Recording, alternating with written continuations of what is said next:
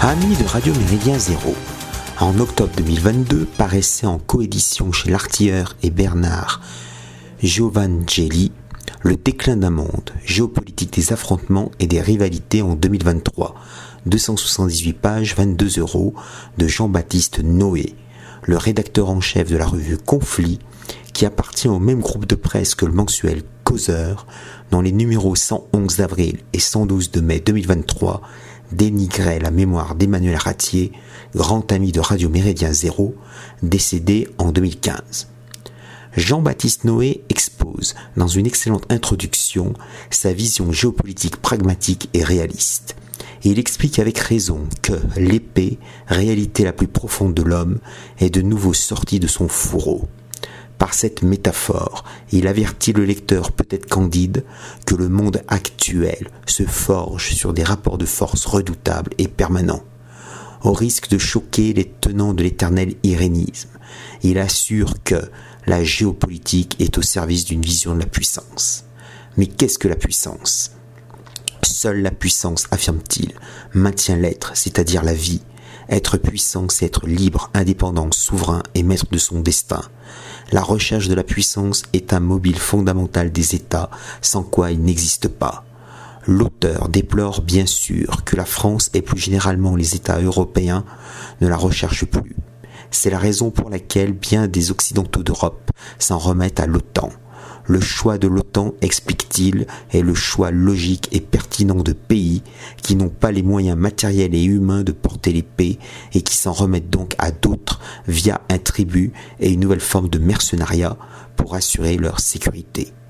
Sur d'autres continents, des États ne partagent pas ce manque d'ambition, d'autant que Jean-Baptiste Noé constate que le monde du XXIe siècle, c'est le XIXe siècle, la technologie en plus. La référence au XIXe siècle n'est pas anodine, de la part de ce conservateur libéral, admirateur de Frédéric Bastiat, de François Guizot et d'Alexis de Tocqueville. Outre deux essais géopolitiques sur le Vatican et la diplomatie de l'Église catholique à l'heure du supposé pape Bergoglio, il a publié en 2018 La parenthèse libérale, 18 années qui ont changé la France, qui se veut une réévaluation positive de la monarchie de juillet 1830-1848 de l'usurpateur royal Louis-Philippe. Son prisme libéral se manifeste dans la troisième partie du livre quand il aborde la géoéconomie et les interactions géopolitiques des entreprises et du monde des affaires. Jean-Baptiste Noé se place en outre sous le patronage du chroniqueur économiste libéral et maurassien Jacques Bainville. Oui, un État à l'économie déficitaire et bloqué ne peut pas être une grande puissance. Mais faut-il pour autant recourir à l'illusion libérale, critiquer l'État-providence et dénoncer le système de retraite par répartition? Il l'enrage que les Français adhèrent à un système d'économie semi-fermé parce qu'ils font toujours le choix du socialisme. Certes, le système scolaire français va très mal. La privatisation serait-elle la solution? Sans la refonte complète des programmes, de la maternelle jusqu'au lycée, et la révision intégrale des pratiques éducatives actuelles, on peut en douter. Même privatisée, l'école restera déplorable s'il ne se produit pas en parallèle dans le pays une vigoureuse révolution intellectuelle, morale et psychologique se fourvoie donc quand il annonce l'avènement d'un nouveau 19e siècle. En réalité, nous vivons l'équivalent du tournant anthropologique entre le Moyen Âge et la Renaissance à la charnière des 15e et 16e siècles. Loin du 19e siècle, nous entrons plutôt dans un nouvel âge médiéval, tribalisé ou communautarisé, hautement technicisé, selon les avertissements précurseurs du sociologue Michel Maffezoli et du dynamitateur du, dynamiteur de concept Guillaume Fay. Jean-Baptiste Noé s'inquiète du rythme du retour du mythe, cette démarche inverse de la logique où la parole sert à désigner la chose vue et éprouvée. Dans le logos, la parole décrit, dans le mythe, la parole crée. C'est un point de vue biaisé. Le mythe n'est pas un idéalisme, il est au contraire le fondement des communautés organiques. L'auteur pourfond aussi une certaine écologie qui prend tantôt une tournure favorable à Gaïa, tantôt une tournure indigéniste. Il ne comprend pas que l'écologie politique peut être bioconservatrice et même identitaire. Le retour à la Terre peut suivre différentes modalités car local et global sont corrélés. L'intelligence territoriale va de pair avec la puissance internationale.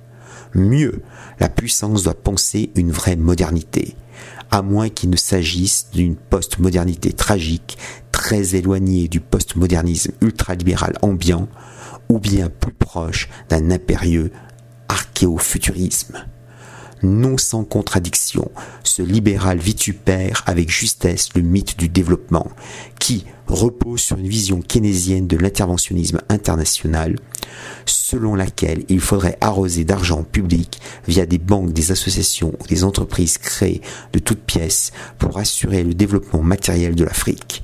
Or, la logique développementaliste ne s'inscrit-elle pas dans la grande veine du libéralisme?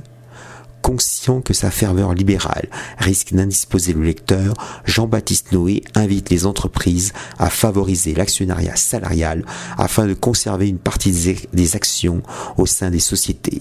La participation a été l'une des grandes idées du général de Gaulle, beaucoup moins étatiste qu'on ne le croit, qu'il a contribué à mettre en place au cours de ses mandats. Cela a en outre la vertu d'intégrer les salariés à la vie de leur entreprise et de leur permettre de se constituer un capital en vue de leur retraite.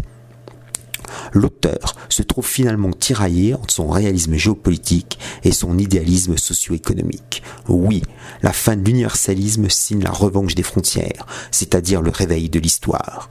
Il persiste toutefois, sous l'influence de Hayek, à écrire que les universalistes ont cherché, à construire un monde issu de leurs pensées et de leurs esprits. Cet ordre constructiviste ayant échoué reste l'ordre spontané de la culture et de la civilisation. Or, il n'existe pas d'ordre spontané ou catalaxie chez Hayek.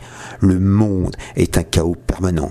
Il faut espérer et travailler que, la fin de l'universalisme oblige au renouveau de la culture européenne, à la stricte condition que ce renouveau repose d'une part sur des cultures vernaculaires enracinées dynamiques et d'autre part sur des Européens enfin libérés de toute culpabilité historico-morale. Le chemin est encore bien long, y compris pour ceux qui ont déjà saisi la poignée de l'épée. Salutations flibustières